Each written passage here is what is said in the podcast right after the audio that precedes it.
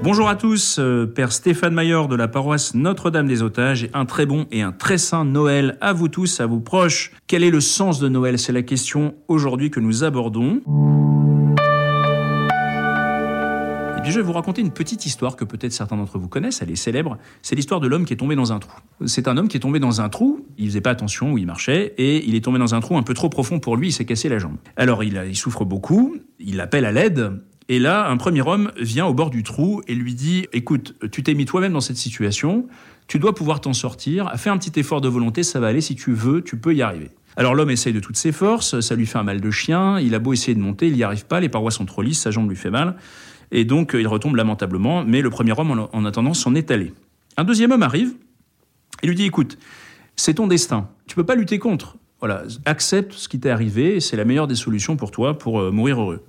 Alors, euh, il essaye de faire un effort stoïque un peu sur lui-même, cet homme qui est tombé dans le trou, mais il a beaucoup de mal et euh, au fond, il se dit que c'est quand même pas très satisfaisant et qu'il a plutôt envie de s'en sortir. Il continue d'appeler à l'aide. Un troisième homme vient le voir et lui dit Écoute, le Seigneur Tout-Puissant va te sauver si tu pries cinq fois par jour et si tu es bien fidèle à sa loi, eh bien, tu, seras sauvé car tu es juste et que le Seigneur n'abandonne jamais les justes. Alors l'homme qui essaie de faire ce qu'il peut pour se rappeler de ses prières, prie avec intensité et tout, mais le salut ne semble pas venir. Mais un quatrième homme arrive qui dit rien du tout, qui le regarde avec un regard de compassion et qui va chercher une échelle, descend dans le trou, le prend sur son dos alors qu'il est à moitié mort de soif et de souffrance, et le ramène à l'extérieur et prend soin de lui. Ça, c'est le Christ pour nous. Notre Dieu ne s'est pas contenté de nous exhorter du haut du ciel, ne s'est pas contenté de nous dire qu'il fallait qu'on s'en sorte avec ses commandements, mais il est descendu lui-même dans la misère humaine pour nous prendre sur son dos et nous ramener non seulement à l'extérieur, mais même encore plus haut que là nous- d'où nous étions partis. C'est ce que dit le credo pour nous les hommes et pour notre salut.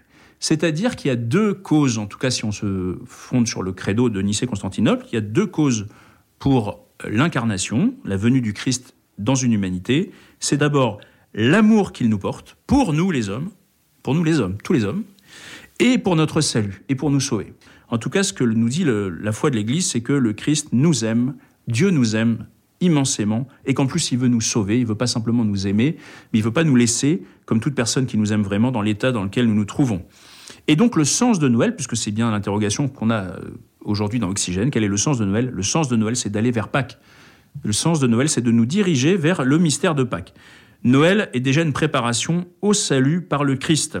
Dans la création, Dieu a une expérience du monde depuis l'extérieur.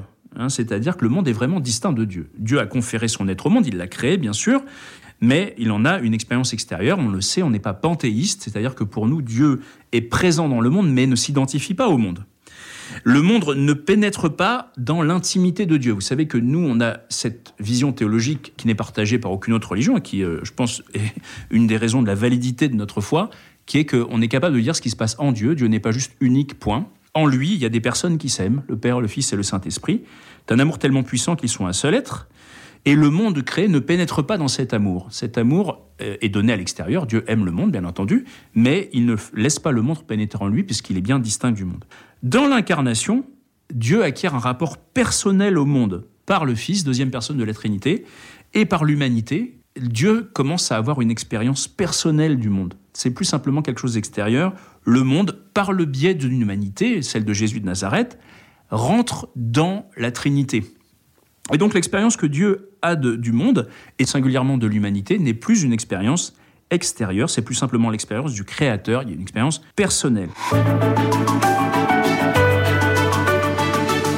L'histoire d'Israël est une patiente préparation de l'homme, bien sûr, pour accueillir Dieu, ça c'est notre vision classique.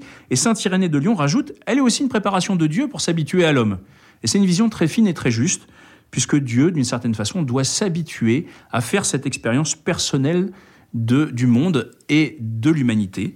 Et pour ça, toute l'histoire d'Israël nous y prépare jusqu'à Marie qui va nous donner euh, le code génétique de Jésus avec un chromosome Y en plus, c'est-à-dire véritablement cette humanité pleine et entière qu'il tire de la Vierge Marie. L'union personnelle de Dieu dans le Christ fait que les flots de la vie divine vont euh, se déverser sur l'humanité. Euh, C'est les flots de la vie divine, de la vie intérieure à Dieu.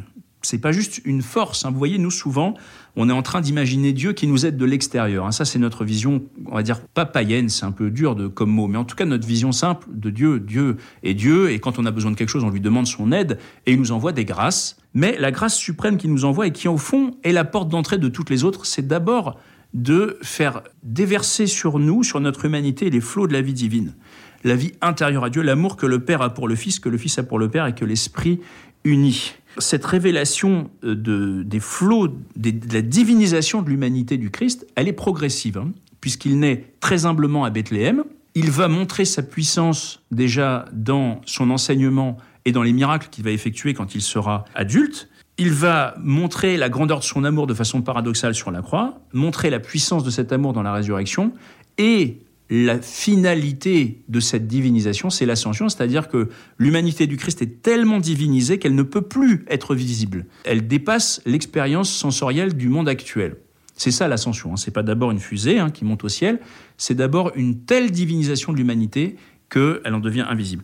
Donc, véritablement, Noël est le début de la divinisation de l'humanité. Mais il faut bien en prendre conscience, l'enjeu de Noël, c'est que l'humanité va être divinisée par grâce, pas par nature, puisque par nature on est humain, mais par grâce.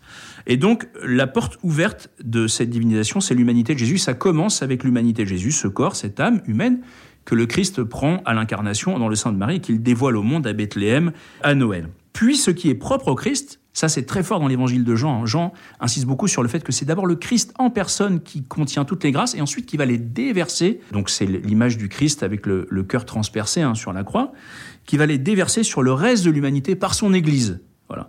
Donc ces grâces vont se répandre. La divinisation de l'humanité, qui se joue d'abord dans l'Église catholique, hein, qui est vraiment la dépositaire de cette foi, et qui est le point de départ de cette humanité, de ce monde humain qui est en train d'être divinisé, eh bien, c'est vraiment le point de départ précisément, et le but est vraiment la divinisation de toute l'humanité. Et le retour en gloire du Christ, qui est aussi ce à quoi nous nous préparons à Noël. Nous célébrons son avènement dans la chair il y a 2000 ans, nous attendons son retour dans la gloire. À la fin des temps, ce retour en gloire marquera l'accomplissement de la divinisation de toute l'humanité. Et c'est ça, en fin de compte, la fin des temps pour nous. C'est pas une astéroïde qui vient percuter la Terre, c'est au contraire la transfiguration dans l'amour de l'ensemble de l'humanité. La croix étant au milieu de l'histoire le moyen de cette divinisation. Voilà, Dieu n'a pas voulu simplement nous sortir du trou dans lequel nous nous étions, mais il a voulu nous placer sur un trône royal avec lui, nous diviniser, et ça, c'est le début de Noël.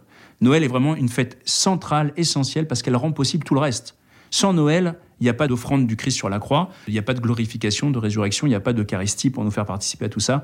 Noël est vraiment la porte d'entrée, et donc c'est bien le début d'une histoire, et pas du tout simplement un réveillon joyeux à fêter ensemble, c'est important, mais c'est notre salut qui commence, c'est notre divinisation. Alors très bon et très saint Noël à tous. Merci Père Stéphane Mayor, je le rappelle, vous êtes curé de Notre-Dame des Otages à Paris dans le 20e.